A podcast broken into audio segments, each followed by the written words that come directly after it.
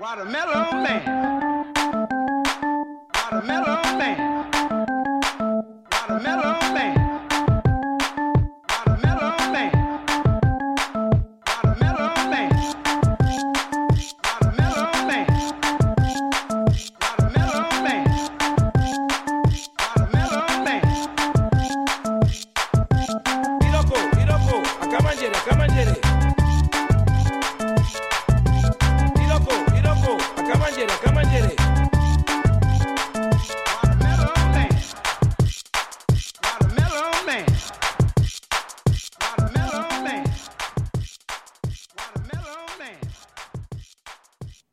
soy Mayón y hoy jueves 23 de marzo de 2023 llegamos aquí varios de los sospechosos habituales con el capítulo 187 de los canales de Wintables.info. Y bueno, pues tenemos hoy aquí algunos de los sospechosos habituales. Vamos a saludarlos. Buenas noches, Alberto. Buenas noches, ¿qué tal vais? Pues aquí andamos. Y buenas noches, Samuel. Hola, buenas noches. Hoy vengo a ver qué es lo que pasa con los rebundos y los neoluditas. Vale. Y buenas noches, Lorenzo. Bienvenido y bien hallado. Bu- Buenas noches, seres humanos. Eh, para celebrar el año del Linux en el escritorio, hoy viene. bueno, decía Papa Friki que había hecho pole, no vale. El que ha hecho pole es Cristian Lago. Buenas noches, hardware adictos. Buenas noches. Pues estamos empezando. Ahora pondré la noticia. Bueno, ¿de qué hemos hablado estos 15 días en, en lo Buenas noches, David Silgo? Vamos a ver, ¿de qué hemos hablado en estos 15 días? Pues mira, vamos a ver. Rafa ha hablado de la Surface Pro 8 que se llevó a esto Grecia y nos ha contado sus aventuras y cuándo se le gastaba los teléfonos y los relojes y llevaba 18.000 cosas, pero dice que se llevaba la Surface Pro 8 para llevar pocas cosas. No sé. Eh, atareado, ¿por qué cambié mi uso de Docker y otras preguntas? Uh, ¿Por qué cambiaste tu uso de Docker, Lorenzo? Cosa Em, no sabría decirme, ¿no? Bien, Papa Friki eh, nos mandó un Nuestras Fallas, donde entrevista a un chef de cocina. Fabia, la nueva adquisición, pues em, habló del rancho Skinwalker, donde aparecen despellejados, audiciones, mutilaciones de animales, en fin, toda una serie de grandes desdichas. Los de Manzanas Enfrentadas nos habla de Microsoft Xbox Game Store, la alternativa en iOS. Eh, Back to the Game, pues habla de la beta de Diablo 4 y de algunos otros Silent Hill, etcétera, etcétera. Eh, grabó Vicente Sansaloni, que no está hablando de varias series que estaba viendo. Eh, Fabia también nos habló de si existía o no el pie grande. Eh, nos habló Rafa de la publicidad. Y Iván nos estuvo hablando de un viaje que había hecho con el coche eléctrico que tiene. Eh, supongo que paró muchas veces para recargar las baterías. Y atareado, pues el último que así recuerdo, eh, habló de unas herramientas que tienes que probar en Linux. ¿Cuáles eran esas herramientas? ¿Te acuerdas? Ah, ¿me las preguntas? Hombre, has grabado tú. Mira, Hombre, yo te no- lo digo. yo te lo digo. Starship, Zoxide, Ripgrep, Oh, Bottom y Celige. oh, oh, no me suena ni una. ¿eh? No, no me Pero, acuerdo ¿no? de ninguna. Pero es que lo bueno es que no me suena ni una. O sea, Hombre, ese Qué es el mal. objetivo. bien, bien, vale, vale. Pues lo has conseguido. Bueno, no me suena ni una. Buenas noches, Oxide no sé, pero si Oxidice te suena, Orlando. Buenas noches. Y David, buenas noches. Pues no, no me suena ninguna de ellas. No sé. Yo es que no. No, no he Eh, usado esas, esas nunca. Tendré que escuchar el podcast. y a hardware adictos que sí que virtualizamos el Trunas, que sí. El Trunas. Yo no vi Ryzen, ¿eh? Yo ya, yo soy todo de no hacer nada. Ya, ya hago pocas cosas. Bueno, pues en principio, ¿de qué vamos a hablar hoy? Pues no lo sé, de lo que vaya surgiendo. Eh, Samuel, tú querías contar algo de que ibas a hablar de. Ahí va, se ha caído Lorenzo. Que ibas a hablar de, de qué? Ah, no sé, yo tenía por aquí unas... Sí, sí, ¿no? Que me, ha dicho, voy a despotricar sobre no sé qué y no sé cuánto. Digo, No, no, no, no, no, no, no, no. Ah, no, No, yo, yo qué sé, ¿qué quieres que te diga? Empezamos con... En que, empezamos con lo de los juegos. Sí, venga, ¿qué es eso de los Bueno, juegos? pues a ver, a ver, es muy sencillo. Eh, todos sabemos que hay en un sitio llamado Facebook, ese sitio donde se va a perder el tiempo y a ver las fotos de los nietos. Eh, bueno, pues ha empezado a salir publicidad, ha empezado a salir mm, de, minijuegos, publicidad subida de tono, ¿vale? El otro día en un Twitter estuve, pues eso, un rato partiéndome la caja de, mm, bueno, pues que si eh, la pareja, que si no sé qué, que si llega la ex, eh, ofrece venganza, tal, y es eh, un minijuego de un centro de estética, una peluquería, y vas ganando puntos y tal. Bueno, ¿hasta dónde ha llegado esto? Pues esta mierda, porque son minijuegos de mierda o destinados a, a sacarte la pasta. Pay, pay- eh, pay for win, me parece que, se, que los llamaban estos de Back to the Game. Sí. esas cosas. Bueno, pues mm, me encuentro con la sorpresa de que en, en Steam ha aparecido un juego llamado Tax Heaven 3000. El, el cielo de los impuestos 3000. Bien. ¿Qué tenemos? Pues tenemos una especie de aventura conversacional con una bonita waifu de anime, la cual te va guiando por los mundos, te va pidiendo datos y vas simulando que pagas la, eh, la declaración, el IRS, que pagas la seguridad social, todo esto orientado al mercado americano, ¿vale? Qué. ¿eh? Bueno, sí, ya. Pero es que en las escenas, las la escena que, que pasé por el tal, dice, eh, ta, ta, ta, ta, ta, ¿es este SSN correcto? ¿Es este número de la seguridad correc- eh, de social correcto? A ver, eh, entiendo... Ah, vale, perdón, se me olvidó decir. Está en free to play. ¿Vale? El juego está en free to play. Quiere decir que no pagas por el juego, con lo cual ya sabemos quién es el producto. ¿Vale? Y a eso le añadimos que va pidiendo datos, va pidiendo datos, va pidiendo datos, pues oye, ya sabemos que, que, la, mm, que la media de usuario, ¿vale? No es por, no es por desmerecer ni nada, la media de usuario de, de- Facebook mm, no es como la de Twitter. Eh, En Twitter mm, van justitos y medio, en Facebook van solo justitos, ¿vale? Entonces, es- me imagino que más de uno meterá número de la seguridad social, número del DNI, eh, tarjeta bancaria y si me apuras, tarjeta de crédito, CCV y fecha de caducidad. Es que es como si lo viera venir. No sé. Eh, muy, muy rápido lo he contado todo. No, ya, pero yo que sé, es que cuando, cuando la, la gente se acostumbra a no pagar, y la frase es correcta, cuando tú no pagas algo, tú eres el, el negocio. Buenas noches, Tabileón. Eh, tú eres el negocio. Y cuando son gente de Facebook, pues vale, pues les piden información, pero lo claro es que debería la gente ser un poco más lógica y darse cuenta de que les están pidiendo el número de la seguridad social. Yo a mi señora le tengo prohibido, o sea, prohibido que pulse cualquier enlace que le llegue por SMS en su teléfono. Y es flipante la cantidad de mensajes que le llega. Oye, pues que todavía no te ha llegado el pedido. Y claro, mi mujer llega y dice, ¿pero qué pedido? Digo, no, no, no le des, no.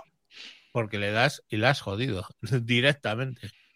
Es, y con todo y con eso, yo también caigo a veces porque llego esta, esta mañana llegué y estaba rellenando una cosa que creí que estaba en la web de, de Lowy para que me hicieran una oferta. Y hostia, no estaba en la de Lowy. No sé cómo coño me he pasado toda la llamada, toda la mañana colgando llamadas de más móvil. Nos ha llamado usted para colgar. Y ya salía teléfono dudoso, pum, colgar. O sea, de verdad, es que, o sea, son los, los, los errores. Eh, sí, dice David León, es complicado que hagan clic en esas cosas, sobre todo nuestros mayores. Pues hay que educar a los mayores, igual que educas a los niños, en no, no se hace clic en esto que te llega, porque no sé si son peores los mayores o los niños. Tener en Los cuenta que allá a los críos, a los críos les ponen ya directamente un móvil con 8 años. Yo tengo la mía con 10 diciendo, ¿y cuándo me vas a dar móvil? Le digo, cuando tengas 16 años. No que- mi- pero espérate que mi mujer cree que es que es de broma. No es de broma, ¿no? tío, vosotros no habéis cogido el móvil de, de vuestros padres o de los mayores y tienen 800 notificaciones de periódicos que le van andando. No, es que cuando entro lo doy aquí, digo, pero no le des que te llena todo esto de mierda. Pues si no tenían 30 o 40 la última vez que miré, no quítame ninguna. No, a mí. Eh, dime. Y se cabrea mi madre cada vez que le doy a limpiar. Pero que me dejes ahí eso, que, so- que, es, que lo tengo que mirar luego. Pero, No, raca, limpiar. los, los SMS tienen un peligro, macho. No, no, no, no lo últimamente de, no. de SMS, solo de notificaciones. ¿Vale? Lo de los SMS, eh, tengo yo por ahí tres o cuatro capturas de pantalla que cuando eh, vaya con mi padre, por cierto, que tiene, tiene mi padre algo que decirle al, al mancuentro sobre las matemáticas gerontológicas, aquellas. Bueno, ya, ya hablaremos, ya. Que bueno, que tengo unas cuantas capturas de el supuesto eh, tercer banco con ínfulas de ser el, el segundo banco de España, antigua caja de ahorros. ¿Qué hostias hace eh, una entidad financiera mandando enlaces dentro de SMS? ¿Vale? Pues la Estoy manda el, hace- el banco. hace 10 días. El Banco Santander, mira, yo ahora mismo estoy, eh, vamos, yo no he decidido que quiero ser cliente del Santander, pero de resultas de lo cual yo me he comprado un coche, me lo han financiado y estos señores pues lo financian con el Santander. Y me llega que yo le he tenido que pasar cantidad de historias que, bueno, pues vale, yo se las paso, si a tomar por culo. Me interesa más el coche que todos mis datos pero le he pasado la vida laboral, le he pasado cosas que digo, tú me dirás. La, la declaración de la renta, un, un certificado de que la cuenta bancaria es mía, que no sé qué, bueno, la de Dios. Le he tenido que mandar 18.000 papeles. Y de repente me llega un mensaje SMS del Banco Santander diciendo que, eh, que está aquí la documentación de lo que usted ha mandado y no sé qué. Y o sea, por supuesto que no he entrado, porque es que me da la sensación, luego mirando hacia atrás, me di cuenta de que había llevado más mensajes de esos. O sea que desconozco si es verdad o es mentira, pero si están esperando los del Santander que yo entre ahí, ya pueden esperar sentados porque a mí no entro nunca, jamás, a nada que me llega por SMS. O sea, los SMS están baneados de mi vida. Punto. Operativa, operativa normal en, en Santander Consumer Finance y en, Ya, ya. en los de la Caixa. Y, y si a eso le añadimos que también me lo ha hecho, me lo han hecho los, los portugueses, lo de, los DDP, con lo de los paneles solares, eh, pues, pues mira, más de, más de lo mismo. Espérate, es más, es más. No, envía esto y, y te agregamos el número a un grupo de WhatsApp donde me vas a subir el plano de la casa, el plano del tejado, foto de alzada, perfil, eh, referencia catastral. Pero ¿qué me estás contando? WhatsApp. Ahora vuelvo un momento sobre eso. Vamos a saludar primero a Vinicio X, que ha entrado, a Gaby Tesal, buenas noches también, y a Moisés, que acaba de entrar. Buenas noches, Moisés. ¿Qué tal por Muy las. Canarias? Muy buenas noches, con un fijito de calima, pero bueno, ahí vamos Sí, tirando. Creo que en Madrid la cosa está mejor porque voy mañana hago otro viaje relámpago para allá y creo que ya vi en las predicciones cosas más razonables como 21 o 22 grados y cosas así. Sí. ¿Tú cómo llevas lo de los SMS? Cuando te llegan SMS a tu móvil con enlaces. ¿Le das? ¿No le das? eh, no. Ninguno. Además que recibo tan pocos SMS legítimos que es que me resulta fácil. Pero y además casi nunca me aciertan con el banco, así que me joden más, ¿sabes qué? Las llamadas. Hoy mismo una de Senegal, esa es fácil que no, pero luego hay otras que con número de móvil español que yo cuando veo que no lo conozco, no lo cojo, lo busco en Google y entonces ya decido si devuelvo la llamada o no. Ya ves. Saludos a Carlos M, que es oscense, y a David León, que es chicharrero y dice que la calima muy malamente hoy. Así que mira, por ahí tienes a un chicharrero. Pues sí, no, es lo que estábamos diciendo, que es que vamos, los SMS, no sé quién será el que le dé clic, pero vamos, yo ni mirando de dónde vienen ni nada, no me creo en nada. Yo le doy O sea, clic a todos, pero con el móvil de los amigos. ¿Y tú, Lorenzo? Mm, Yo nada. Yo Ni no te- cojo ni mensajes, ni siquiera contesto teléfono. Hace bien. No, yo es que no me queda otro remedio. Me acuerdo cuando empezó todo esto, que era el riesgo aquel de que te suscribieran a un a, a los boletines aquellos informativos que te cobraban un Sí, no. eh, 100 ¿cómo? Y- pesetas o 150 pesetas por Y, sigue, por y sigue, pa- sigue pasando. Y Ya, la broma que- es, de- la broma es, en algunos, os lo explico ahora en un segundo, pero la broma es de 60 euros al mes, ¿eh? Porque sí. yo tengo, a, claro, yo tenía 14.000 líneas con Telefónica, ahora las tengo con Vodafone, pero tenía 14.000 líneas con Telefónica y por mucho que le insistía a Telefónica que todos los SMS eh, premium que los bloquearan y los iban bloqueando, pero de vez en cuando no sé por qué se desbloqueaban algunos y lo típico, macho, ¡pum! se daban de alta. Yo no me he dado de alta esto. Te llamaban, no, no me he dado de alta en esto. Perdón, que no te has dado de alta. Pues ya, mira, llegué a tomar la determinación, digo, ah, pues ha debido ser tu hijo que ha cogido el teléfono y le ha contestado al SMS. Porque si no contestas, no te dan de alta. Pero esta gente contestaban. Esta gente contestaba. ¿Quieres recibir una noticia cada día de no sé qué? Ah, sí, pum, 60 pavos.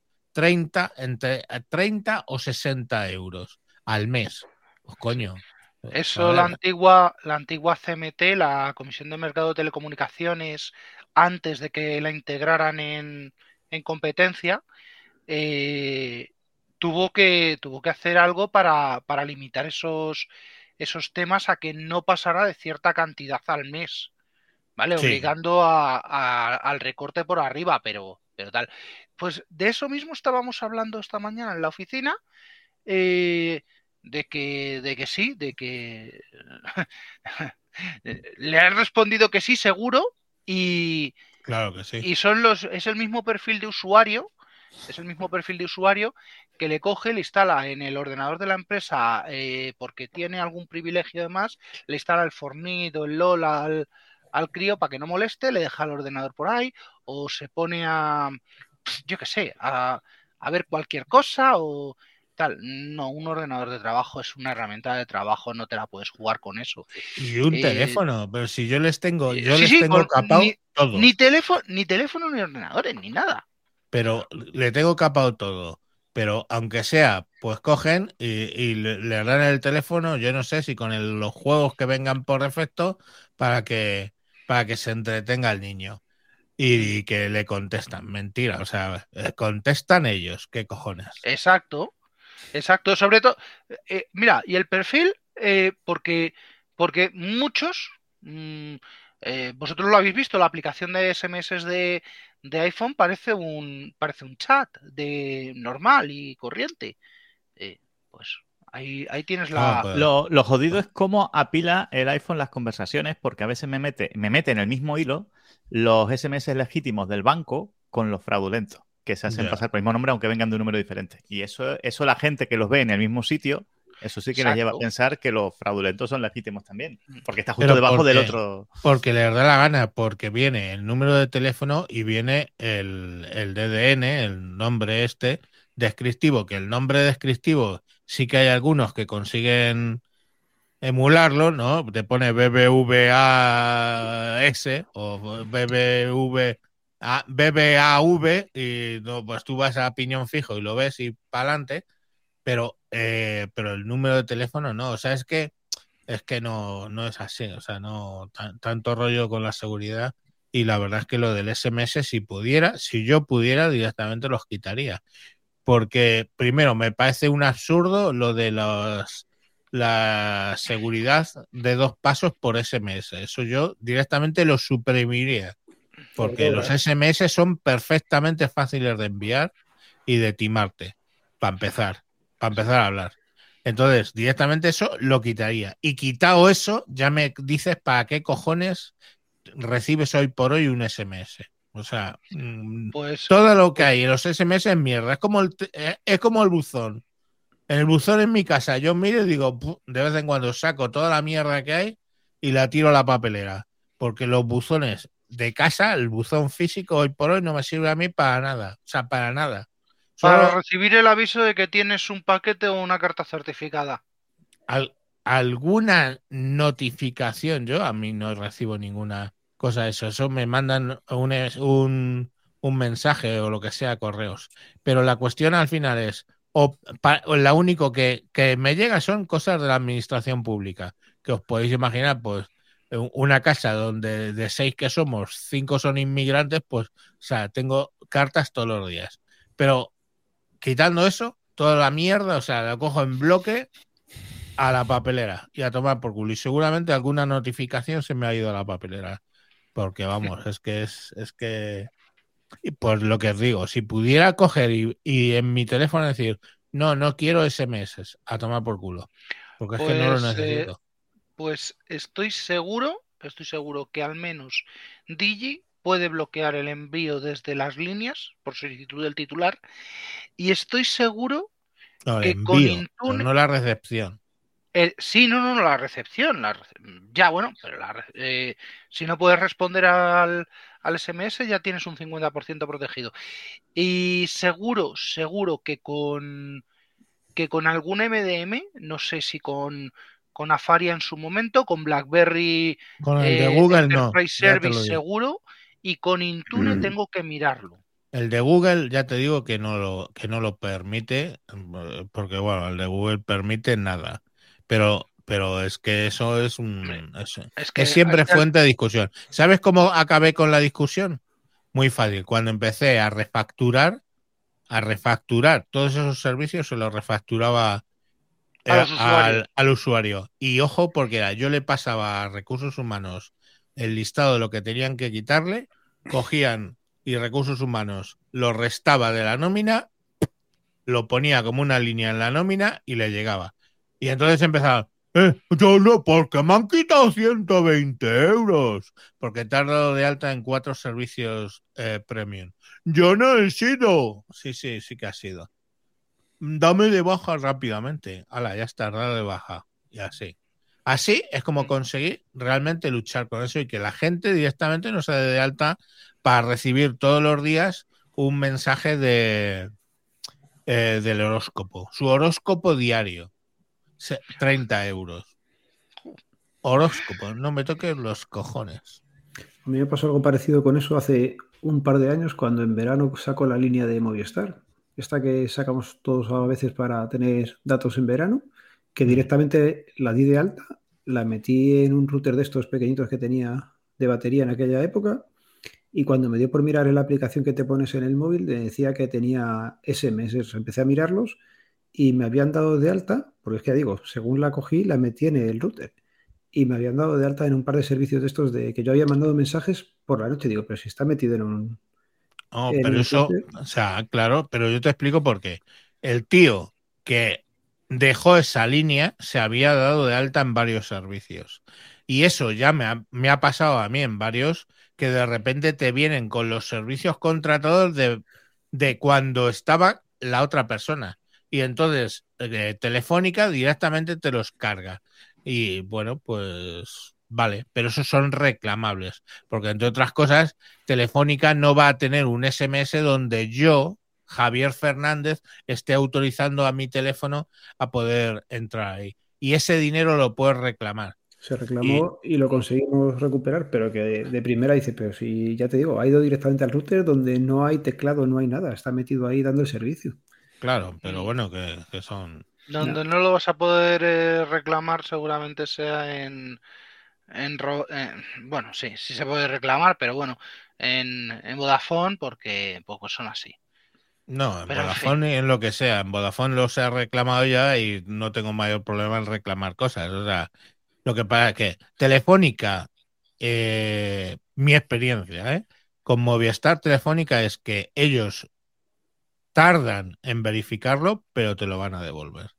Lógicamente porque quieren verificarlo y me parece óptimo. Pero si tú no has mandado ningún SMS para darte de alta, directamente no, no tienen por qué, por qué darte de alta. Y de todas maneras, tú llamas a Telefónica y dices, oiga, para esta línea en concreto no quiero SMS premium. Y a tomar por culo te los quitan. En Digi, por ejemplo, yo lo tengo quitado en las cuatro líneas. No pueden mandar eh, SMS premium, por ejemplo. No, no, y si, y si te apuras, no puedes mandar SMS desde, desde Digi. Estoy seguro, estoy seguro que con el MDM eh, puedo hacer algo de eso. Tengo que mirarlo. Mañana lo No, miro. ya, ya tengo tantas líneas que casi podría montar un MDM. La verdad. Investiga, eh, lo investigamos. No, ya ves. Seguro Bueno, que bueno. encontramos algún open source. Moisés, nos ibas a hablar de cosas de inteligencia artificial, ¿no? ¿Por dónde empiezo?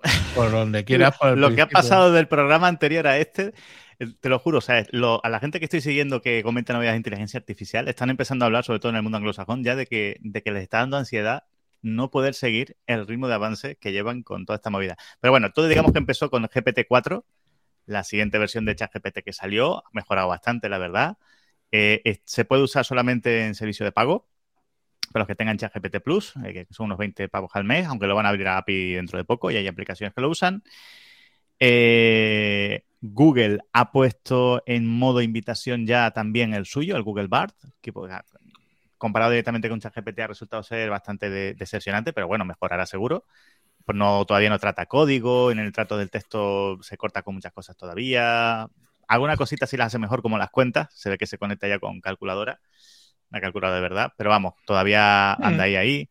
Adobe presentó también su Photoshop con generación de imágenes por inteligencia artificial y tuvieron el buen ojo de que esa generación de imágenes esté entrenada solamente con fotos de stock y imágenes que tienen ellos sin copyright y tal y cual, porque precisamente su principal eh, cliente son eh, grafistas que hacen imágenes y gente a la que no le hacía mucha gracia que otros servicios como Midjourney, DALI y tal, pues entrenarán con imágenes ahí al tuntún que tuvieran derechos de autor y tal, ¿no? Entonces, ese es un poco un factor diferenciador de Adobe, ¿no? Para, para gente de este sector. Bing también ha incorporado las últimas mejoras de, ChatGPT a su buscador, ha ampliado la- la- las búsquedas que le había restringido bastante y ha puesto también su generador de imágenes en bing.com barra create, eh, lo puede cualquiera probar. Eh, vamos, esto es- ahora mismo ya está en plan imparable. Y lo más importante también, coincidiendo con la presentación de ChatGPT 4, Google presentó un vídeo de cómo se va a integrar su sistema de inteligencia artificial en Google Workspace. Y Microsoft también presentó otro eh, de cómo se va a integrar en Office en los próximos meses. O sea, ya va a estar aquí. Word generando textos automáticamente, haciendo revisiones, eh, dándole unas descripciones a PowerPoint de eh, cómo quieres hacer la presentación. Dile, hazme una presentación basada en este otro archivo de Word, que hay un texto escrito, y genérame las diapositivas y búsqueme las imágenes o genéramelas en función de lo que hay en su interior, lo hacía y tal y cual. Falta verlo en los próximos meses, cuando esté aquí. Pero vamos, es una cosa bastante, bastante asombrosa hasta donde se ha visto, ¿no? Otra cosa que ha presentado ChatGPT hoy, porque están que no paran, es plugins para ChatGPT.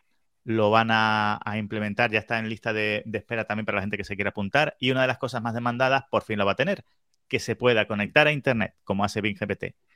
Eh, ese va a ser uno de los plugins. El otro va a ser ejecución de código en ChatGPT. Va a poder eh, funcionar con Python, va a poder subir y descargar cosas. eh, en fin, va a mejorar bastante la parte de programación. Va, a tener plugins de terceros también. Mozilla se ha subido al carro y quieren hacer una startup para hacer un sistema de IA pues privado, abierto, tal, tal, tal, tal, ¿no? Filosofía Mozilla. No, no sé, no sé cómo les irá. El que estaba, entre, entre comillas, ausente en esto, también ha pegado fuerte, aunque no, se haya, no haya tenido tanta prensa, que es Meta, Facebook, porque tenían un sistema que filtraron y que ya la gente cualquiera puede usar en su ordenador y eh, han conseguido incluso optimizarlo bastante más de como lo, lo tenía Meta. Y en un ordenador razonablemente potente puedes tener una especie de mini, no llega a ChatGPT, pero por poquito, una especie de mini ChatGPT en local, funcionando en local. Eh, que eso ha sido bastante, bastante asombroso también. Falta O sea, que lo que- hagan en una, en una Raspberry Pi. Ya, Lo han hecho ya en una Raspberry Pi. Oh. Lo han hecho ya en una Raspberry Pi. Es bastante. la- eh, o sea, se arrastraba miserablemente, pero lo, lo- las- he puesto ya. De las que sacas del cajón con pelusa, la sacudes así un poco y la conectas. Exactamente. O sea, ya lo, fue- lo- lo- y bueno, y bueno, yo hoy tuve que lo puse en el lago, una pequeña epifanía, porque estaba en el curro que quería poner en la página web de la empresa un iconito que me lle- de estos típicos flotantes que llevara una página en concreto, pero lo- los que encontraba te los ponían el iconito flotante en todas las páginas y si querías seleccionar en qué páginas querías que apareciera, ¿no? De WordPress, pues tenías que pagar. El típico plugin de WordPress. Entonces me dio por hacer, digo, esto suele fallar mucho, o solía fallar mucho con ChatGPT 3, lo probé con el 4, haz- escríbeme un plugin de WordPress que ponga un icono flotante y cree un menú en la administración de WordPress, en el dashboard, donde me deje configurar, donde quiero que lleve el enlace, eh, donde quiero que aparezca en la página, en qué páginas de WordPress, de las que hay dentro de WordPress, quiero que aparezca, etcétera, que las pueda manual una y otra. Lo hizo, me escribió el código en PHP, me dio la hoja de estilo en CSS, me dio todos los pasos de qué tenía que ser, en qué carpeta tenía que ponerlo, donde el código me lo daba comentado eh, y una vez probado, me salía en el menú, en el panel de administración del WordPress lo que yo le dije, me, me lo hizo tal cual, lo podía configurar y además probado, funcionaba. Y yo digo, hostia, me ha generado a demanda un plugin de WordPress que quería hacer lo que yo quería, que no podía encontrar en la galería de plugin de WordPress que no fuera de pago. Eso me acaba a mí, ¿Cuánto? hoy me ha volado la cabeza. Lo- ¿Cuántas Lorenzo líneas de código? ¿Cómo? Dime. ¿Cuántas líneas de código? Que sabes que a los Pues- programadores les pagan al peso, ¿no? Bueno, No, bueno, eh, tú sabes que ChatGPT no desarrolla muy largo y le tuve que dar un par de veces a esto de continuar por donde lo dejaste, que lo hace. Eh. Pero espérate que te lo, lo- lo- lo comparto. Lorenzo va a seguir al paro. Lorenzo va a ir al paro porque la gente va a llegar y va. va a decir: Hazme un Si les- complemento para. No jodas. hace". Si le saca Loren- partido, puede hacer un montón de cosas. Lorenzo Sí. y Rafa Sí. son los que contestan eh, a cuando le el meme este de eh, eh, del de Yo Robot diciéndole puedes componer como Mozart Eh, tú no puedes eh, puedes programar algo que no haya programado alguien Salgo y vuelvo a entrar un momentito por una "Sí". cuestión de permisos del Mac. Ahora vuelvo. Bueno, pues yo me puse a probar hoy el chat GTP4 este y me puse a preguntarle cosas de la asistencia, de la insistencia de, de Dios, ¿no? Y entonces lo primero que le dije y digo, ¿cómo puedes compatibilizar un Dios infinitamente poderoso e infinitamente bondadoso con la existencia de catástrofes naturales donde muere gente? ¿Quién es? ¿Quién es?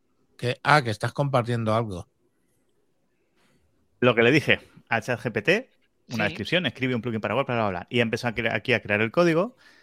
Eh, los pasos, ¿no? Crea tal, la carpeta, el archivo, el código en PHP, continuado, porque lo tuve que generar de varias veces. Y finalmente, eh, una, una hoja de estilo CSS.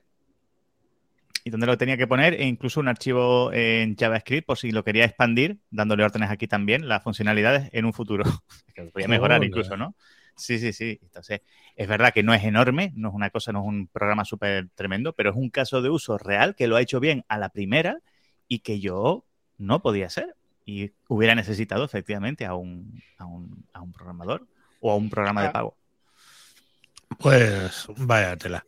Pues a mí yo, que ya os digo, que me puse a preguntarle al chat GTP4 hoy por Dios Ah, sí. y me empezó y me empezó a, me escribió una retaila que la madre que le parió, pero vale, o sea, más o menos razonado porque le fui razonando de que el libre albedrío no tenía nada que ver con la muerte de 300.000 personas en el Índico en el 2004 y pues te dicen los argumentos, no sé qué, este argumento pues es el que usa mucha gente para decir que Dios no existe, bla, bla.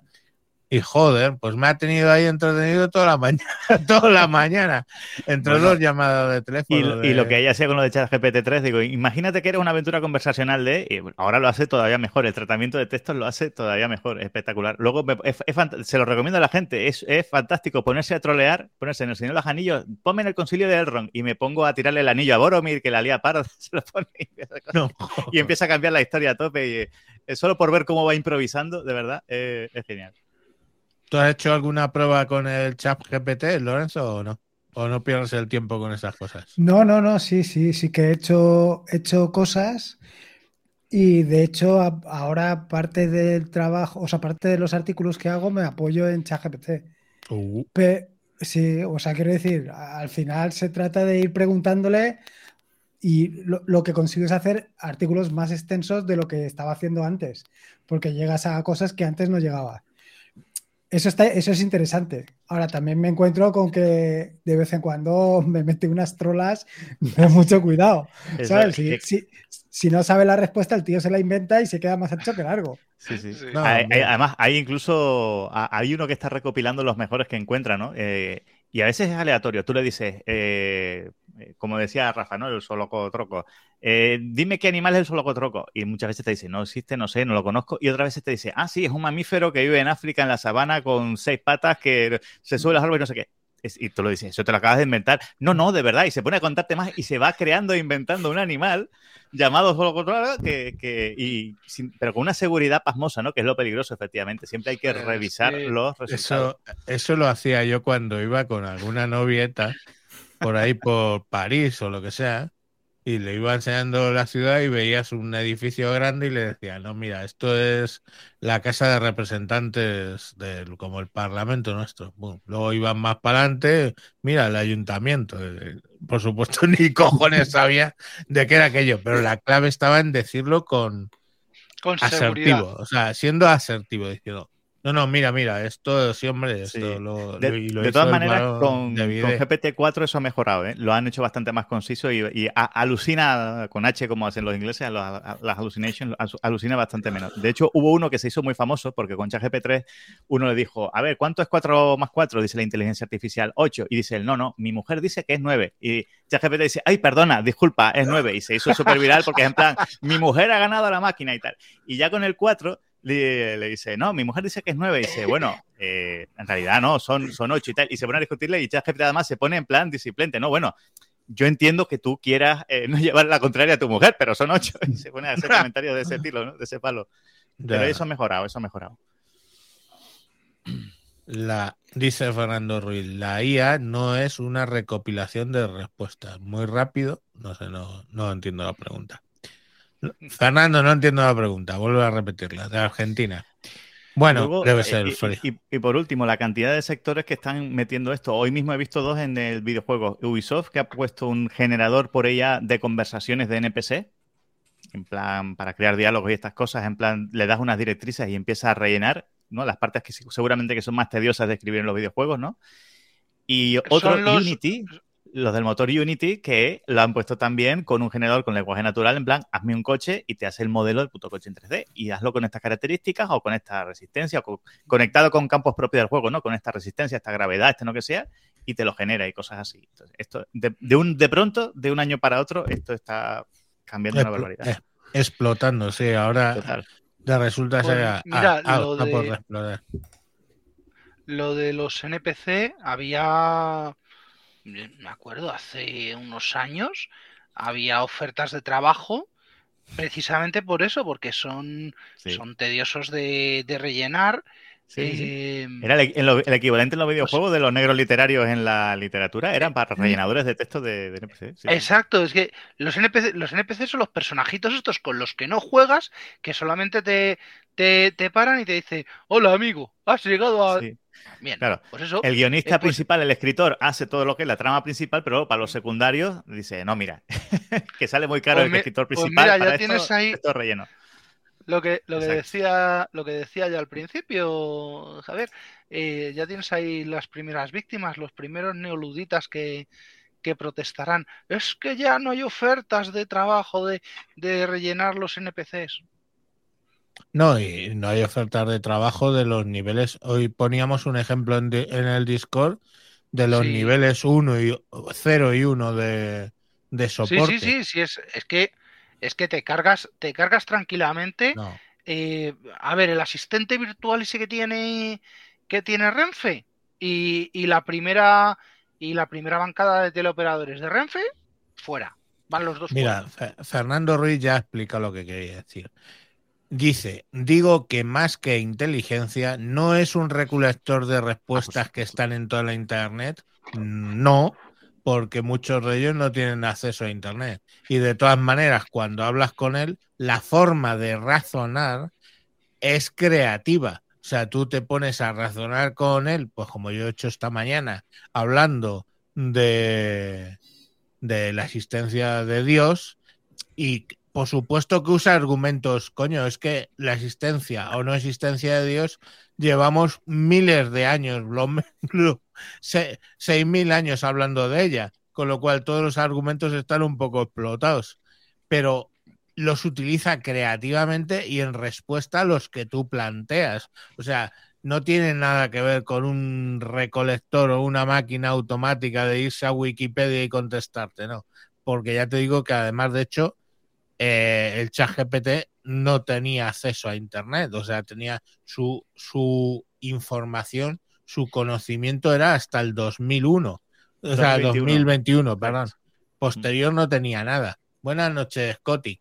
Em, posteriormente no tenía nada. Entonces, bueno, ahora sí que le van a poner acceso a Internet y otras inteligencias artificiales tienen acceso a Internet que algo aportan, ¿no? Pues, pues bueno, es una forma nueva de consultar, lo del ping, etcétera. Pero el chat eh, GPT original no, no tenía acceso a Internet y sí hace cosas creativas, pero bueno, no- ya nos tenemos que ir acostumbrando a que hay cosas que solo podía hacer un hombre que ahora hace una inteligencia artificial y no lo hace mal. El otro día veía eh, un vídeo del youtuber este, Sound, eh, Soundtrack, que le tengo aquí, o sea, atragantado en la garganta porque no puedo con él. Pero el tío lo que le decía, sí, ese, y, y- y cogía al tío y le decía, compone una canción como si fuera, no sé si era metálica o no sé quién. Rammstein. Rammstein, perdón, sí. Rammstein, pero en castellano.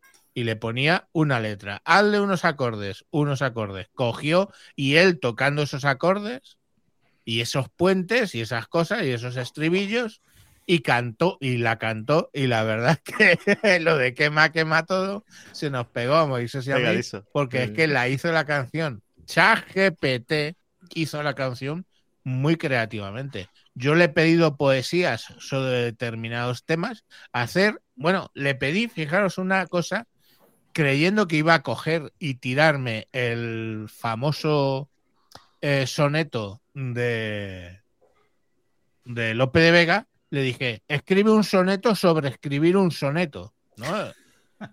Y yo creyendo que iba a coger el de, pues no, no cogió el de Lope de Vega, pero sí que escribió un soneto mm, escribiendo un soneto. Pues sí, fijaros que ya llego a la tercera, era parecido, pero no, en algunos casos era muy, muy diferente a lo que había escrito eh, siglos antes eh, Lope de Vega.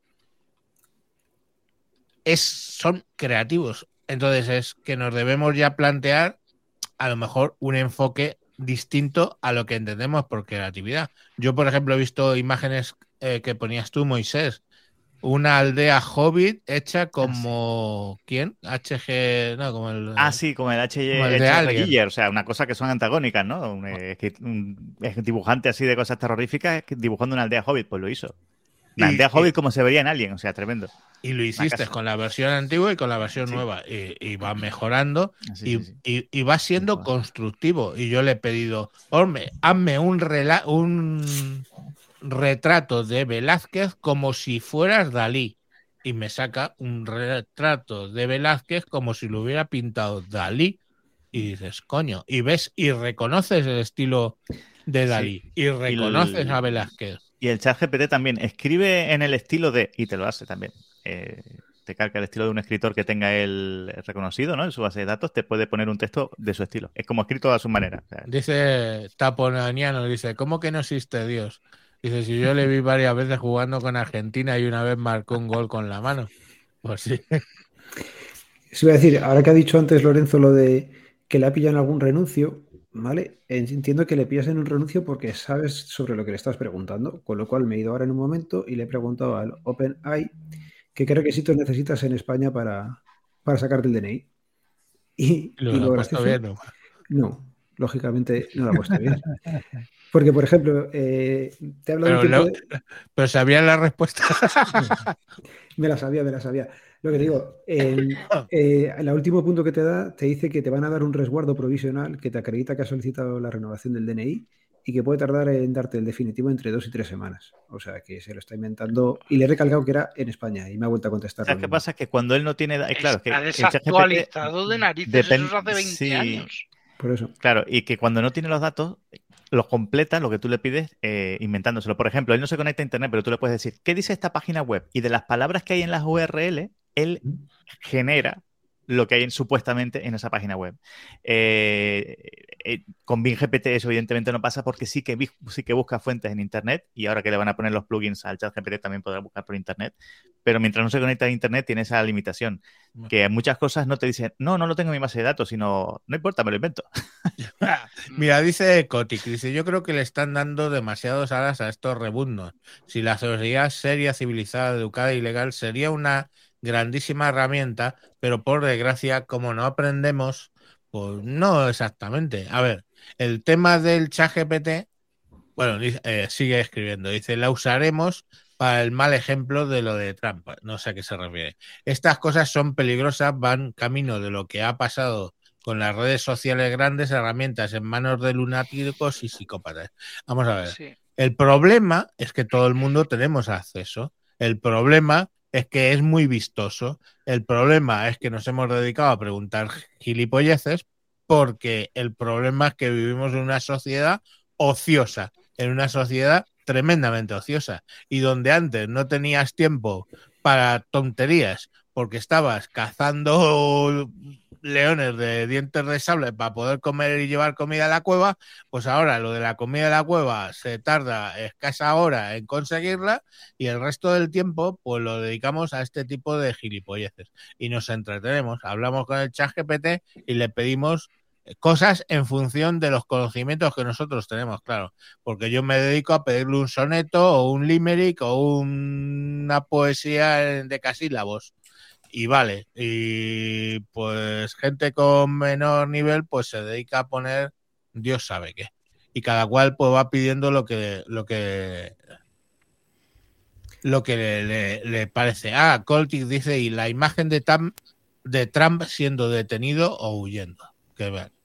Sí, esa Eh, imagen, esa imagen la he visto y digo, esto no puede ser real, eh, tal. Efectivamente, está, está generada.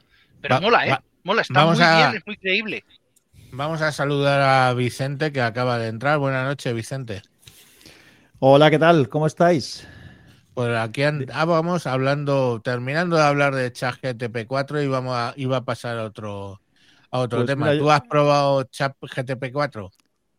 Yo me estrené justamente ayer con, con el chat GPT, eh, la versión 3, que todavía no lo había probado, no había tenido ocasión de probarlo, y he puesto ahí una, he compartido algo hoy en, en Wintable porque en el Discord porque me, me ha flipado. Llevaba como nueve, nueve meses intentando cambiar eh, una configuración que había hecho en Plex y que no me acordaba dónde la había Ah, hecho. lo me había vi. repasado todas las configuraciones de, de la aplicación del Plexam del móvil, de la aplicación del, del- del- del ordenador, entré en la página web de Plex y no encontré cómo cojones quitar eso. Le he preguntado cómo hacerlo al, al chat GPT y me lo ha resuelto en segundos. Cojonudo. Bueno, oye, pues Cojonudo. por lo menos te ha servido para, para Sí, algo. sí. No. Sí. Per- per- perdonadme que me vaya un poco por las ramas, simplemente porque hay algo que tengo que decir. Lorenzo, ya que te tengo aquí, tengo un premio tuyo desde hace meses. Oh, sí. ¿Vamos a quedar, vamos a quedar para dártelo o qué? Sí, hombre, cuando quieras, Llámame, llámame. yo te llamo. Eh, mi- Mira que yo se lo pasé a, a Vicente creyendo que te iba a estar más cerca, te lo iba a poder dar y no, no te ha podido dar el Y no ha sido así. de la, No ha sido así. de la asociación de podcast. Bueno, otra cosa que quería comentar Sí, Eh, a ver, espera, sorry, Vicente, hablamos de cómo van a funcionar eso de los combustibles sintéticos y motores de combustión, así cero emisiones. Es, lo que ha conseguido Alemania, que mm, por lo menos les permitan a los combustibles sintéticos tener un motor de combustión interna, siempre y cuando ponían, hablaban de que esos motores no puedan funcionar con derivados de petróleo lo cual es una salvedad que luego no va a pasar directamente. Pero hasta donde yo sé, hasta donde yo sé, la contaminación consiste en que las emisiones que hace el coche contaminan, ¿no? Sí, claro. La, o sea, la idea, hay dos planteamientos ahí. Uno, que neutralicen eh, a la hora de crear el combustible sintético, neutralicen el CO2, o sea, que el proceso de creación de ese combustible sintético haga que recojan más CO2 que el que luego al quemarlo emitan, o combustibles sintéticos que directamente no emitan CO2 al, al combustionar.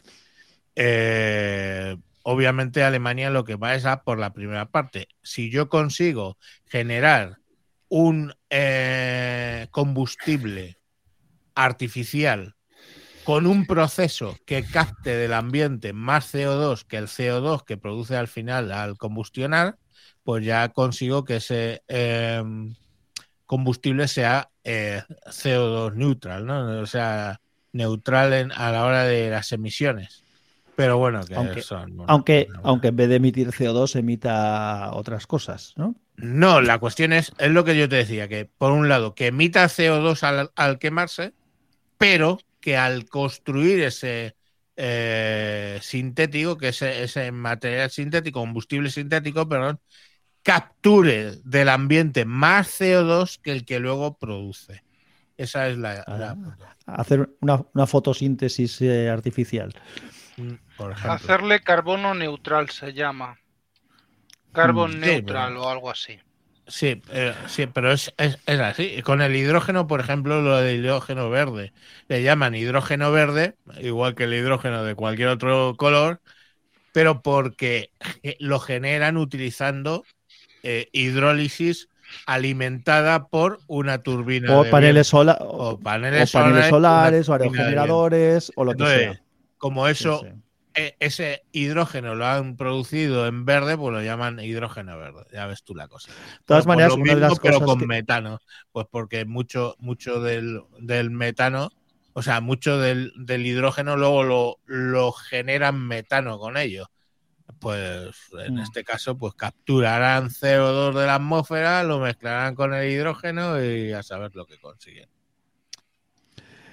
Bueno, lo, de- lo del hidrógeno, una de las cosas que siempre se ha hablado que, que es interesante es uno de los problemas principales que tiene la electricidad es que cuando sobra, lo complicado es almacenar Sí, lo utilizan en de- grandes, en, grandes, en grandes cantidades. Entonces, pues bueno, si tú tienes una central de electrolisis que genera hidrógeno, pues bueno, todo, cuando sobra energía, pues a Sí, generar el hidrógeno. problema con el hidrógeno eh, es que hay que almacenarlo. Y el hidrógeno tiene dos cosas.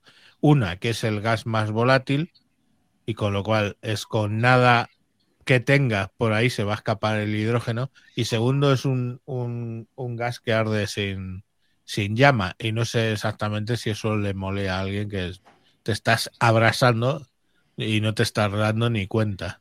Con lo cual, bueno, no, supongo que no es muy adecuado.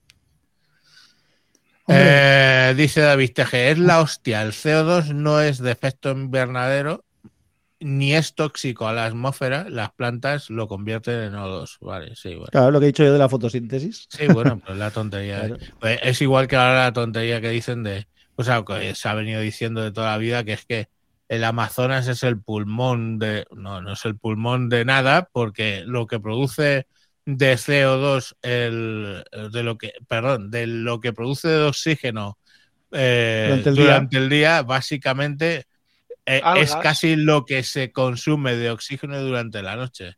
Entonces, bueno, pues eso ahí está para allá y para acá y no, y no consiguen, no Algas, consiguen el, nada. mayor, el mayor producto, el mayor no. consumidor de CO2 que hay es el fitoplancton. El fitoplancton, sí, las algas, no. Las algas, Bueno, las algas menores. Bueno, yo quería sacar un tema sobre los eh, sobre los niños y los teléfonos, que lo hemos tocado antes así por encima. Y es que eh, nuestro querido gobierno de puta madre ahora da unos cursillos para, para la ESO. para- chicos, en la ESO son 14 y 15 años. ¿No? La ESO, 14 y 15 años, sí. Que, ¿para, ¿Para qué? Pues para eh, el sexting, ¿no? Que, diciendo que el sexting no, no es ningún problema y cómo hacerse selfies y mandar selfies y fotopollas a las niñas, pero sin que se vea, pues, por ejemplo, eh, cosas que puedan identificarle. Entonces les hacen una recomendación de que siempre se fijen si hay fotos por detrás o que retiren los peluches y cuando eh, un youtuber que lo estaba, digamos, haciendo evidente esto, decía, hombre, ya cuando en la misma frase metes sexting y peluches, pues a lo mejor es que no es lo más apropiado para esa edad, ¿no? Y, y bueno, pues es, es un poco, se ha montado ahí un, un tema sobre el tema de, del sexo telefónico por, para los menores. Eh, no sé cómo andáis de hijos, pero la verdad es que es un tema que es más conveniente coger al niño y enseñarle que hay determinadas cosas que no debes nunca jamás hacer que ponerte a decirle que bueno, si no se ve nada de fondo, pues puedes mandarle fotopollas a la gente, la verdad. Es, es, es, es- son una serie de mensajes que mandan del este gobierno de lo más extraño. Es decir, por un lado dicen que son el gobierno más feminista de la historia y por otro hacen cursos para mandar fotopollas a las compañeras de clase. Eh, no sé, ¿alguien, ¿alguien entiende esto? No. Pues es que- Acaban de tirar por tierra toda la labor que hace la Policía Nacional y, y Municipal dando charlas en los colegios, macho. por ejemplo. Pero vamos, Es que que, no esto tiene- es una... Sí, Dime. sí, pero es que no tiene nada sentido, porque es que hace dos o tres días también estaban diciendo que si, eh, que si había que prohibir totalmente la pornografía y el acceso a, a ella a menores. No, perdona, a ver, ahora mismo eh, cualquier página pornográfica tiene un, un bonito banner que no sirve para nada, porque le coges le mientes y, y te lo saltas, ¿vale? Y, y efectivamente es que mm, no le puedes poner puertas al campo. ¿Vale? Eh, yo esto, esto está fatal eh, explicado, está fatal entendido y, y lo veo, lo veo como un intento de control de daños. ¿Vale? No. Pues tú le coges, le dices a, a la mía que tiene 15 años, no hagas esto, y me voy a dar la vuelta y lo primero que va a hacer es va, va a hacerlo. No, no es un control de daños. Te, te sigo, pero no estoy de acuerdo. Mira, el libro en cuestión se llama Sexting Positivo y es para el segundo ciclo de la ESO. Y le dice a los niños cómo mandar, pues cómo que, que el sexting, pongamos por caso, es una... eh, que no es ni malo ni bueno, que es una forma de sexo como otra cualquiera y que, bueno, por supuesto que lo pueden utilizar. Y es que eso no es así. O sea, no es así. O sea, mandarle una fotopolla a tu compañera, pues puede ser cojonudo eh, que tengas una relación con ella. Cojonudo. Pero un crío no tiene por qué estar haciendo Es que eso, envíos de sexting por teléfono So- ni nada por el estilo. Es la pérdida bueno, porque de la niñez que la quieren asesinar y no sé por qué. No sé Mm. qué agenda tienen detrás de eso. Perdona, Vicente. No, que, que supongo que supongo, supongo que estas cosas será que tú le puedes mandar eso a alguien con su consentimiento, ¿no? Pero no, Si no, habla de no, no, no, sexual. No si se lo estás explicando a un crío de 14 años. Joder, a un crío de 14 años le tienes que mandar unos mensajes bien claros, que son los que envía la policía cuando va a explicar temas de, de seguridad informática en los colegios. Esos son mensajes directos y claros. No, no se manda una fotopolla, punto. Ni aunque quieras, ni aunque no. Eso es un mensaje claro. Pero si luego viene otra señorita de otra ONG financiada por el gobierno con un libro que se llama Sexting Positivo y te vende la idea de que es buena cosa mandarle, ah, te voy a comer todo lo negro a una tía por WhatsApp, pues es mala idea, mala idea, porque un niño es un niño. Ese es el problema. O el problema que yo le veo, ¿eh? Dios me libre. Pero es el problema que yo le veo. Entonces, claro, yo me imagino a mi hija, pongamos por caso, de 13 años, que le llega una pava de estas con un libro diciéndole, explicándole que, que está bien que envíe mensajes de, de texto en esas características a, a sus compañeros. Pues no, no está bien. No, no está bien. Eso objetivamente no está bien. Y Pero, la sociedad- pero ya no so- Dime. Se ya queda empezamos con, mi- empezamos con mis problemas de audio, creo. Que, que Sí. Sí, que no, no solamente no está bien eh, eh, hacerlo y mandarlo a quien se lo mandas, también para el que lo manda, porque eh, siempre estamos insistiendo en lo importante que es no poner imágenes sensibles tuyas eh, a, a disposición de, de todos. Entonces, Pues claro, ese es el mensaje. primero joder. enseñamos una cosa y luego enseñamos la contraria. Correcto. Claro, Es que, enseñamos una cosa y luego el- la contraria. Voy a salir y voy a volver y si me funciona mejor esto. No, ahora se te oye bien, ¿eh? El, Vale. el problema es el Este que dice mensaje. Da- David TG. Ponlo, que ponlo. hipers- hipersexualizan, no, si, si la gente lo ve. Ah, es y verdad, de- se ve. Por un lado le quitan la presunción de inocencia a los tíos, les meten miedo a las tías sobre los tíos y por otro hipersexualizan a los niños. Es que no es eso, no, no es, o sea, es así precisamente. O sea, los niños son niños. Y vale que es cierto, yo compro todo tipo de argumentos. Vale que es cierto que hace 100 años un chaval de 15 años ya estaba buscando con casarse, mantenía su familia y todo su tema, pero ha cambiado el tema. Ha cambiado radicalmente el tema. Y estaba Sí, ahora mal. están lo- buscando, ahora están buscando cómo, cómo emanciparse a los 35-40. Ya. Eh, no, yo no. Dice David Tejer. Dice: Me parece increíble que lo normalicéis. No me parece parte de una agenda que no tiene nada de casual. Yo no lo, yo no lo normalizo en Sí, sí, absoluto, al no, revés. Yo, Estoy hablando, saco el tema para que la gente, los pava- padres, hostia, sí, los padres, que no, que tú eres padre, tú eres madre, ¿vale? Padre, cuando digo padre en genérico, tú eres padre, no eres su amigo, ¿eh? Es tu hijo, es tu hijo, tuyo, tuyo, no eres del Estado, porque el que tomaste la decisión de tenerlo fuiste tú, el que no lo abortaste. Tú te tienes que hacer responsable y explicarle cosas a tu hijo. Porque es que yo no sé qué coño hemos llegado a- en esta sociedad. Antiguamente es, yo a mi hijo le enseñaba a ser persona y en el colegio le enseñaban matemáticas y física. Ahora mandamos a los niños al colegio que les enseñen a ser personas. Y pasa lo que pasa, que lo están haciendo mal, porque si en casa no educas, luego tienes los casos que tienes tremendos de críos, eh, bueno, pues que hacen cosas que hacen. Por ejemplo, acabamos de ver a una manada de críos de 14 años violando a una niña y directamente pues no son imputables. No, joder, sales dos veces, Vicente, y aparte se te oye con eco. O sea, bloquea uno de los dos. Vale.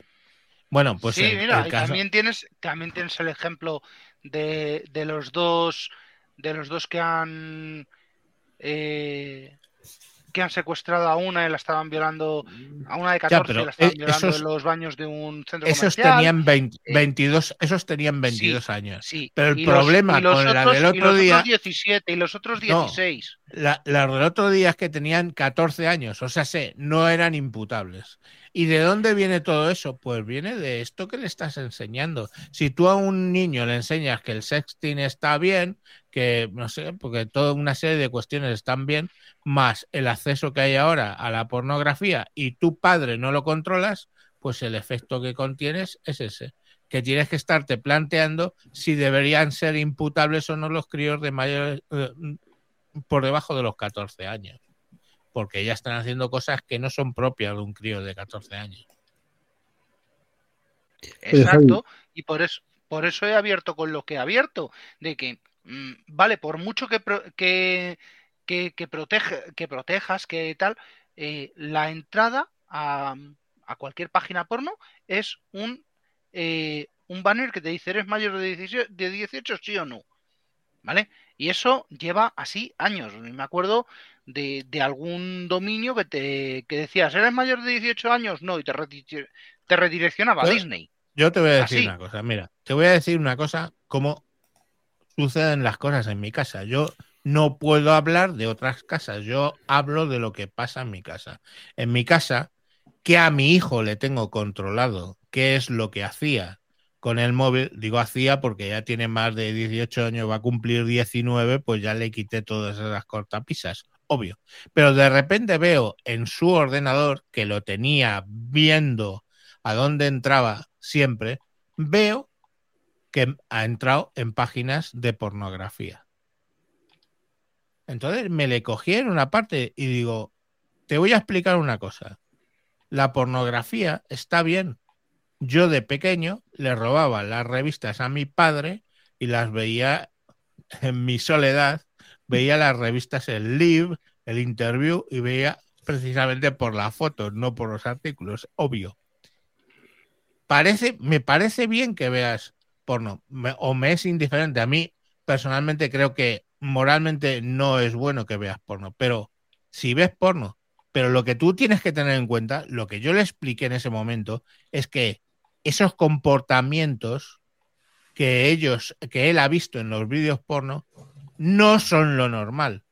No. Y no es lo que le gusta a una tía. Lo que le gusta a una tía no es lo que sale en una película porno. El tamaño de, las de los penes de esos señores no son los tamaños de los penes normales. Entonces me dediqué a explicarle eso. No me dediqué a castigarle por haber entrado en una página porno. ¿Entendéis? Pues es ese tipo, pero yo hago esa labor que es buena, pero luego va a llegar a clase y va a llegar una energúmena de mierda de estas, de una ONG, y le va a contar una puta gilipollez. ¿Y quién va a pesar más? ¿Lo que le dice su padre en casa o lo que dice la profesora en el, en el instituto o en el colegio? Ah, como Pues los profesores ahora son coleguitas, Pues lamentablemente el que no hace de malo. Y como el que no hace de malo es la de la ONG de los cojones, pues esa es a la que le van a hacer caso, me temo. Oye, Javi, he estado leyendo transversalmente así los 20, las 20 páginas del PDF y viene a ser más o menos, no sé si os acordáis que también hace no mucho sacaron una guía para drogarse de forma segura. Pues lo mismo, Pues viene, viene siendo más o menos lo mismo. Lo que intentan explicar es un poco lo que es el sexting. eh, si lo vas a hacer, qué es lo que tienes que hacer más o menos, que por eso decían lo de que no seas identificable y esas cosas, que bueno, dentro de lo malo no son malos consejos si ya lo estás haciendo y luego al final vienen como para trabajarlo en, en grupo un poco en clase. O sea que Sí, dentro, pero- dentro de lo malo, a ver, pero, pero gracias Lorenzo, perdón, gracias. No soy el único que ve la, mm, lo absurdo de ese comportamiento, vale, bien. Lo, lo digo porque Lorenzo se reía, yo creo que... Hombre, que vamos, que le parece absurdo. También es de los de la EGB. Yo a- a- yo, me imagino que eso de trabajarlo en grupo no será que están en, en un grupo todos y se estarán. Porque, joder. no, por lo, por lo que he leído es No, como que espérate, es que. man- Dale, dale. No, que por lo que he leído más o menos era como trabajo en grupo en el sentido de te has hecho las fotos, se han salido de madre, ¿qué es lo que tienes que hacer? En plan, pido ayuda en casa, pido no sé qué, es un poco darle pautas a, a los chavales. Vale, eso, pero, eso está por- bien, pero, que- la que- pauta y el libro debería empezar por no decirle el sexting en positivo, sino el sexting no. Y luego, si lo has hecho, limitamos daños. Y ya está tu padre para exacto, limitar daños. control de daños. Correcto.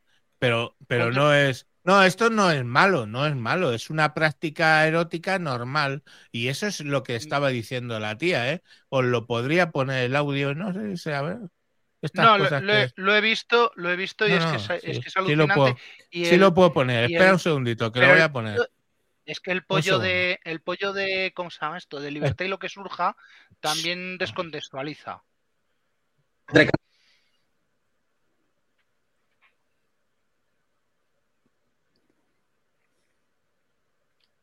De momento no se oye.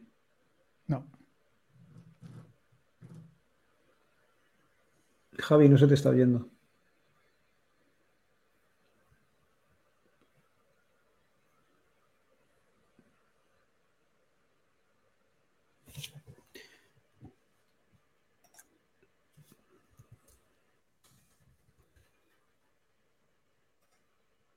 ¿Soy yo solo el que no oye? No, no, yo tampoco. Yo tampoco. Vale. No, se le entrecorta la imagen. Debe tener algo. es- eso pasa por usar Apple. ¿m? Que, que lo que decía, si no habéis visto el.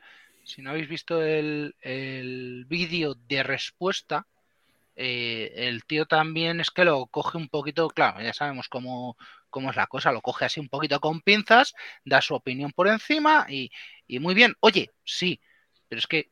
Pues básicamente lo que estaba diciendo, que creí que sí que se estaba escuchando bien, es la ella diciendo, no es malo, no es no sé qué, es una práctica sexual perfectamente normal entre la gente. Pues no, no es una práctica sexual y menos en críos de segundo ciclo de la ESO. Y o eso os entra en la puta cabeza, o yo qué sé, lo siguiente que es, vamos a explicarle cómo drogarse bien. Ya ver, lo han no- hecho. No, pero es que no solamente es en niños o en adolescentes o es que es en todo eh, en todo el, el- el espectro de edad, de espectro de edad, porque tú hoy por lo que sea mandas una fotografía y eso se queda ya para toda la vida. Claro, y tú y yo lo que- tenemos claro, pero Ya, pe- pero es que es para toda la vida. Y claro, la gente no se da cuenta de, esa- de esas cosas. O sea, en el momento en que ha salido de tu teléfono, se ha acabado. Ya, esa intimidad ya no la tienes. Y si está en internet, olvídate. Eso ni lo vas a borrar ni. mm, Ostras, te estás vendiendo. Y luego esas mierdas terminan por salir eh, más tarde en cualquier sitio. Que Y se lo digan a- toda la cara. Que se lo digan a hormigos. sí, mira la, la, la, la Por eso- hormigos. Y esa No, pero esa- era joven. concejala- una Pero salió bien parada. Esa salió bien parada. No, coño, Eh, claro, le, le denunció a él, sacó el dinero, luego lo vendió la exclusiva y- a Interview, sa- salió en Interview, salió la foto en pelotas y, y- y se, y, se, y se montó en el dólar, ¿no? Le salió cojonudo. Es una, un sí, ejemplo pero luego tienes la que se suicidó en Pegaso. También. Ya, por eso. Bueno, eso. A ver, para, para vender tu exclusiva y todo, tienes que tener eh, muy baja moral, vaya, o, o muy poca estima de ti misma. Pero qué moral, si vivimos en una época de nihilismo donde Bueno. la moralidad es una cosa que es de viejos, es de fachas, no me jodas. Oye, Bueno, Javi, no sé. Decías tú antes lo de que el chaval veía páginas eh, porno. Me he encontrado yo porno en el sitio menos esperado y de la forma más casual. Y ahora os digo dónde. Es que no, no os vais a hacer una idea. En Mastodon, macho. Sí. Pero además, joder, pero de la cosa más tonta, con la etiqueta había un, un, un meme, una tontería que era N, no safe, NSFW, lo de no safe for work. Y dije, Ah. ah, bueno, vamos a ver qué tonterías más hay de, de este estilo. Pues no eran de No, ese con estilo. esas tonterías, con esa etiqueta tienes, mm, Buah, pero tienes millones. Oscipio aquí hace un razonamiento y dice, si, to- si todos tendríamos, quer- querrán decir, si todos tuviésemos una foto en pelotillas en de forma pública en nuestras redes, se acabarían muchos problemas. Igualdad, claro, y si, por ejemplo, todas tuviéramos una, hubiéramos pues dedicado a sacrificar niños a Satanás, pues nadie sacrificaría niños a Satanás, todo estaría normalizado. No, no me jodas. Venga, Pero vamos, que lo de que, que yo sigo diciendo lo mismo, control de daños, eh, esto simplemente es eso, control de eh, un intento de explicar que está mal explicado el control de daños. Samu es, es- pero- Samu es peor. pero no- es peor, no es, no es, ¿Es control de peor? daños. Sí, vale, sí. no es, no control de no- daños, no es, ideología, joder. Exacto, Es- ahí es donde vamos. Pero para momento, para momento. Pero es que esta misma conversación, esta misma conversación, mm, puede, puede que ya existiera hace 25 años eh, cuando, cuando iban eh, por los institutos eh, repartiendo eh, condones y, y eh, información sobre la píldora, información sobre X. po- póntelo, Vale. pon- pónmelo, póntelo. ¿De qué? No, primero, Antes de eso, ¿a qué edad eso. iba dirigido eso? Porque yo te puedo decir. pues yo con, poner vida, SIDA. 10 con Sí, sí. 16 en el instituto. Y, y una cosa, sí, 16 años la gente tiene relaciones sexuales y es lógico pensar eso, así. Sí, claro, claro, efectivamente. el- el es que a problema eso es que que voy, quisieron poner la va-.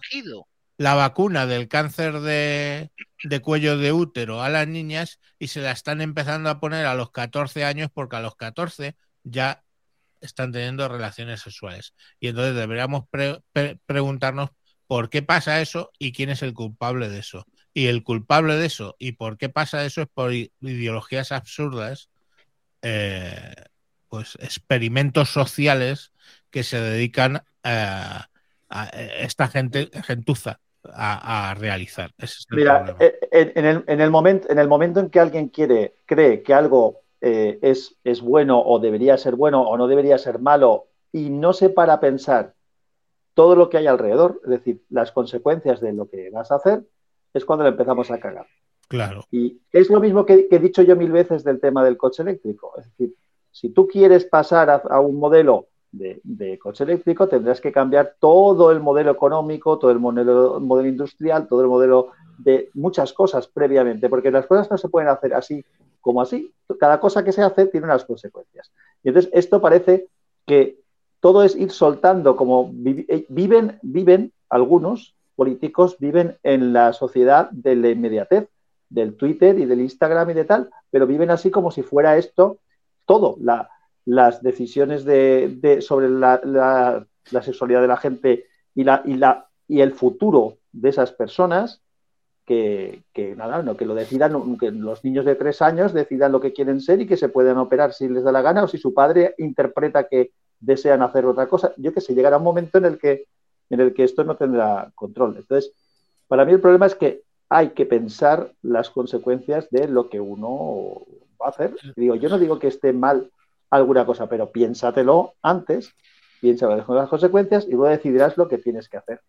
No se puede normalizar todo. Mira, hay una, a mí me lo que me jode es la hipocresía absoluta que siempre vivimos. Es decir, eh, la palabra normalizar, cuando tú dices de algo y hablas de algo normal, cuando hay cosas que no son normales, porque se salen estadísticamente de lo normal, ¿vale? No lo normal no es que, que la gente sea trisexual, ¿vale? Lo normal no es eso. Pero cuando tú dices eso es que es no normal, parece que estás ofendiendo y se ofenden. Pero luego quieren normalizar lo que no es normal. Entonces es, es absurdo, es, es- estamos continuamente eh, yendo y viniendo. La, norma, la norma, norma, es un hecho matemático. Es el valor que más, Claro, es el, valor claro. que más se da en una estadística. Eso es la norma. Entonces, la norma dice que tienes XX mujer y XY hombre. Y fuera de eso, no es normal. Y si alguien entiende alguna cosa eh, en ese no es normal, peyorativa. peyorativa es su puto problema. Yo estoy hablando desde una óptica matemática y de una óptica científica. Y los científicos Yo, dicen- yo siempre, yo siempre pongo el mismo yo siempre pongo el mismo ejemplo. Cuando tú le haces a alguien una pregunta de que diga cinco animales, La mejor norma es Tubal. Anda, ahora se ha caído. Se ha, ca- se ha caído Vicente justo cuando nos iba a explicar lo de los animales. Pues no sé qué ejemplo iba a poner. Dice la Tapo- norma. Dice la mejor norma es la dual. Hace muchísimos años la vi en, en el Crazy Horse estando en París. Y sí, estaba muy bien. Lo que que luego ya se le pasó a la mujer porque está ya mayor. Canal, Bueno. Canal 7 Televisión con, con su hijastra, con la hija del Frade. Ya Se ves. llevaban a matar. Pero bueno, Dice, no, no, eso está planificado igual que el tema del consumo de drogas, igual que muchas cosas, no lo sé. Yo creo que es que, vamos a ver, hay un tema que es, mientras estamos hablando de esto, no estamos hablando de la economía, no estamos hablando de que los bancos exacto. estadounidenses se van a la mierda, que el, cre- que el Credit Suisse se ha ido a la puta mierda. Entonces hay mucha gente interesada en que se hablen de cosas que mm, pues, antiguamente no se hablaban. Si a eso le sumas el hecho de que hay toda una ide- ideología por la cual mm, los críos pueden tener un acceso, digamos, a la sexualidad prematuro, pues eh, la fórmula está ahí. Lástima que hoy dijo que iba a venir, no no ha conseguido venir en nuestro antropólogo de cabecera que mucho tendría que decir Juan Luis sobre todo lo que estamos comentando, pero la realidad es, es esa, la realidad es tozuda. Y yo siempre lo digo y lo explico con la pirámide de Maslow. La pirámide de Maslow era un señor que se llamaba Maslow que llega y piensa, pues la sociedad se organiza de la siguiente manera. Lo primero es tener todos los días comida en la cueva. Lo siguiente es tener una cueva. Lo siguiente después de tener una cueva es tenerla limpia, no sé qué. Y vas subiendo en la escala hasta un punto que lo que hay arriba del todo la pirámide pues es absolutamente irrelevante y no tiene la importancia hacia abajo. Lo que ocurre es que últimamente la gente se fija en la punta de la pirámide de arriba de cosas muy extrañas, pues que no digas todas, digas todes y todas esas gilipolleces. ¿Por qué? Porque en Occidente, aquí donde vivimos, la parte de abajo de salir todos los días a cazar el, el león de dientes de y traerlo como comida para la cueva, pues lo tenemos resuelto probablemente en una hora al día. Y el resto del tiempo, pues que tenemos ahí es para dedicarnos a este tipo de gilipolleces. Hace mmm, en otros países, como pueda ser, pues yo qué sé, yo tengo contacto con América Latina y Samuel también, pues como están más preocupados todavía por tener una hipoteca, por poder pagar una casa, por poder pagar eh, al ayuntamiento, por, por, por pagar las mordidas y toda esa mierda, pues no están pensándose en este tipo de estupideces. A medida de que esas sociedades también van evolucionando y ya van teniendo más asegurado lo de traer la comida todos los días, se paran en las gilipolleces estas de arriba de la pirámide de Maslow. Es así, es, o solo lo puede explicar fácilmente un, un antropólogo normal. De, eh, Sam, eh, Vicente, estabas poniendo un ejemplo de lo de los cinco animales, que si le pedías a una persona Sí, que te diga que- cinco animales. que, que si tú le dices a alguien que te diga cinco animales, lo más probable es que nombre el caballo, el perro, el gato, el- la vaca, eh, cosas de este tipo. Es más raro que te hable del olmo, que te hable del manatí o que te hable del ornitorrinco. Y eso no quiere decir que esos animales, tal, ¿qué, qué tenemos que hacer ahora los niños en la escuela? Cada vez que, que tengan animales tenemos que obligarles a que digan los más raros que existen y que se los sepa to- todos. Es decir, uno no tiene por qué cada vez que estudia una materia ver todas las opciones que existen de esa materia. Cuando tú te explican matemáticas y te, te explican la suma, te, hacen ver que sumar pues es una cosa normal y que 2 más 2 son 4 y que los números son 1, 2, 3, 4, 5, 6, 7, 8. No se pone nadie desde el primer día que te explican matemáticas a hablarte de los números reales, de los números imaginarios, de los... Esto no te lo están explicando. No te están, cuando te explican física, te explican física desde un punto de vista que se puede entender, que es algo que ves. No te están hablando de la física cuántica. No, cuando te, cuando, es que, joder, las cosas tú no puedes explicar siempre toda la variabilidad de cosas que existen a todo el mundo porque no lo va a poder entender. Y eso parece que los que no lo entienden son los que quieren que expliquemos todo.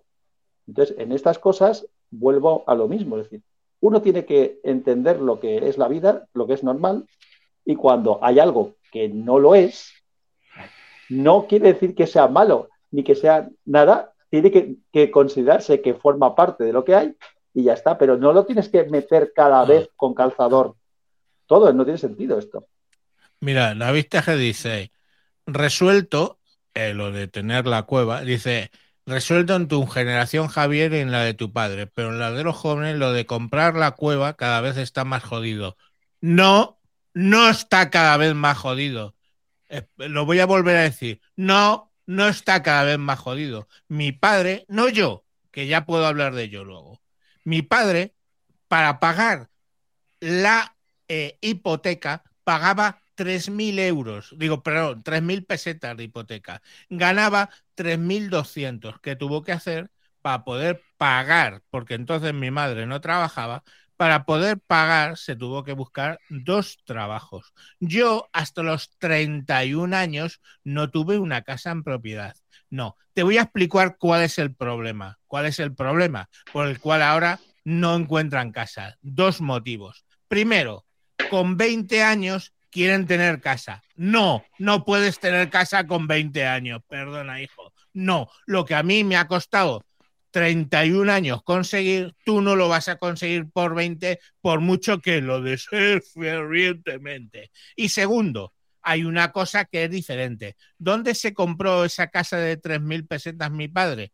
En Aluche. ¿Qué era Aluche? Un barrio externo de Madrid que estaba donde ya Madrid no se llamaba Madrid. Ahora alguien quiere comprarse una casa en Aluche y no puede. ¿Por qué no puede? Hijo mío, porque Aluche se ha quedado en el puto centro de Madrid. Entonces, claro, mucha gente quiere vivir en Madrid y en Madrid el precio, por eso, precisamente por eso, el precio de la vivienda es astronómico. ¿Quieres vivir de puta madre con una piscina eh, en una buena urbanización y todo ese rollo por 160 mil euros? Vente a Galapagar, es lo que hice yo, a 40 kilómetros de Madrid. Y ya está, ahí vas a encontrar vivienda, en los sitios donde no haya una cantidad suficientemente grande de gente buscando casa. Y es así. Bueno, Ese es el Mm. problema. El problema es que no, tú Pero- no puedes tener el poder adquisitivo para comprarte casa en Madrid por el sencillo motivo de que hay mucha gente No, haciendo pero- lo mismo. Punto. Pero, pero seguro que hay alguien que sí que lo tiene porque lleva trabajando 50 años y a lo mejor tiene dos casas. Pues una de esas Bueno. que se la den a ellos. Sí, claro, ya, ya. Comunismo. nah, eso, eso tiene un nombre, se llama comunismo, ¿no? Claro, sí, sí, pero vamos, que Vicente está siendo. Sí, sí, eh, ya, no, sí, lo sé. sarcas- Pero- vamos. no. Dime, dime dónde, porque yo lo único que he visto que pueda pagar Claro, Santa toma María ahí. de la Alameda. Ta- ta- Tapone a la mano. Dice, yo también quiero un chalet con piscina en Gran Vía por 65 mil euros. Claro, Ya, tú y pero- todo el mundo. Sí, joder. pero que yo, que yo llevo buscando eh, cuatro años, mm, ¿vale? Y a mí las cosas que puedo pagar se me van a Santa María de la Alameda.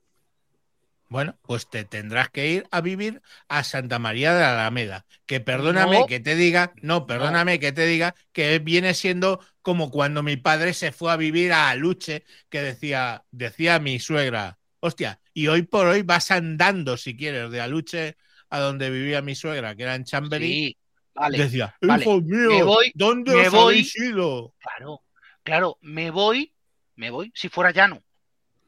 Bueno, joder, Samuel, eh, eh, tienes tren, tienes 100.000 cosas, vale, ya sé que No ya- jodas, en Santa María de no, lo que yo cuatro quiero- trenes al día. lo que yo quiero que veas, lo que yo quiero que veas, y, y cuando vivía yo en Aluche, cuando era pequeño, en el año 70, había cuatro trenes al día con, con Madrid. Es así, porque entonces no era ni Madrid aquello, coño. A lo que, lo que tienen que ver es que las cosas no han empeorado. No han empeorado. Siguen como han sido siempre, una puta lucha. Y lo que tienen que tener en cuenta es que la vida es una puta lucha. Y esto es un valle de lágrimas. Y si juegas al mus, te dirán que en la habitación de al lado hay un sitio para llorar. Es así. Joder. Y, y bueno, pues podemos hablar de mil casos. Y de gente que tiene 37 y no tiene, y no tiene casa y no la puede pagar y no sé qué. Pero es, es que es así. Y cuando, y cuando regalaban el dinero, ¿por qué no han intentado conseguir una casa? Porque, perdona, por ley en España no te pueden dar más del 80% del precio de la casa. ¿Qué es lo que hacían no hace muchos años? ¿Qué hacían hace 20 años? Llegaban y te, te sobrevaloraban la casa en libros y te daban el 100%. No, te daban el 110 para que te compraras un coche. ¿Qué pasó? Aquello lo metían en, en los libros por el 110. Cuando la gente dejó de pagar, el banco llegó y dijo, bueno, tengo la hipoteca. Oye, perdona, pero si esto está valorado en un 110% de lo que vale en realidad, catacrán, a tomar por culo los bancos. O sea, por favor, eh, pongamos las cosas. Es que tenemos una memoria de pez Dory que yo digo que tengo mala memoria. Mira, a, a, a Luche llega a las 5 a día de hoy. Llegan más trenes que con solo 5 retrasos. Sí, pero vamos, que lo que me refiero que antiguamente, o sea, es que a Luche no llegaba nada, nada no había la Renfe. Yo cuando, cuando nací allí no había Renfe, no había nada. Bueno, eh, estamos desviándonos un pelo. No, estamos hablando de cosas. Hoy no había una cosa excesiva. Oye, lo que sí es por terminar, mm, Moisés, ¿qué es esto de lo del eh, Windows 11 Snipping Tool Vulnerability Can Reveal Sensitive Pues Information? eh, sobre eso creo que nos puede hablar más a Alberto, ¿no? Eh, el error de recorte, de herramienta de recorte en el, eh, en el móvil, que es que realmente el fallo de Windows es un fallo que se descubrió previamente en los píxeles. Sí. Eso es lo que, la típica broma que decíamos siempre de que se te ve una, una password cuando mandabas alguna foto en el Discord y cosas de estas. Pues eh, prácticamente estaba pasando eso, por lo que están diciendo con los Google Pixel, cuando mandabas una foto y recortabas parte de esa foto, por lo que están diciendo, todavía no me queda claro si es que se podía llegar a recuperar la información que iba en la foto o dejaban parte en la cabecera, en, en la cabecera de la foto, dejaban datos sensibles que tú pensabas que estaban quitados. Entiendo, y por lo que he leído, es como que son los datos que quedaban ahí. Yo entiendo que lo que si tú recortas una foto y la haces más pequeña, lo que estaba quitado no se veía, pero dejaban datos que podrían sacarse. Creo Pero que se veía no también se como la miniatura, la miniatura Yo- también o algo así. Yo he entendido que Para, eran los para que, para, que, para, que todo el mundo, para que todo el mundo entienda lo que estamos diciendo, estamos hablando de que cuando mandas una foto con parte de información que no quieres que salga, por ejemplo, una firma, tu número de, tu número de DNI o, o tu hijo o lo que quiera o lo que sea, tú la recortas y entonces esa parte que has recortado en realidad no ha desaparecido, sino que puede aparecer. En- entiendo que también será lo mismo si la pixelas o cosas de ese estilo, ¿no? Eh, no, por son la dos métodos distintos. Son dos métodos distintos. El del, el del pixel está claro. Eh, la, la captura se haga eh, total o parcial, lo único que hace es sacarse una capa. ¿Vale? El fichero va a ser exactamente el mismo tamaño. ¿Vale? Con lo cual no está eliminando la parte, la parte descartada.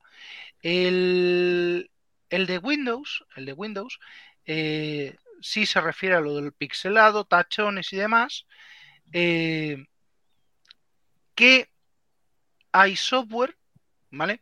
Aparte de que, ah, vale, espérate, esto es más antiguo. Aparte de que hay software que puede eliminar, echar para atrás eh, esos tachones, eh, según estén hechos, según tal. Obviamente, si coges el, el, el, bicho negro este gordo y luego le pasas otro por encima, eh, pues eso se queda, eh, se queda bastante mejor borrado. eh, tal.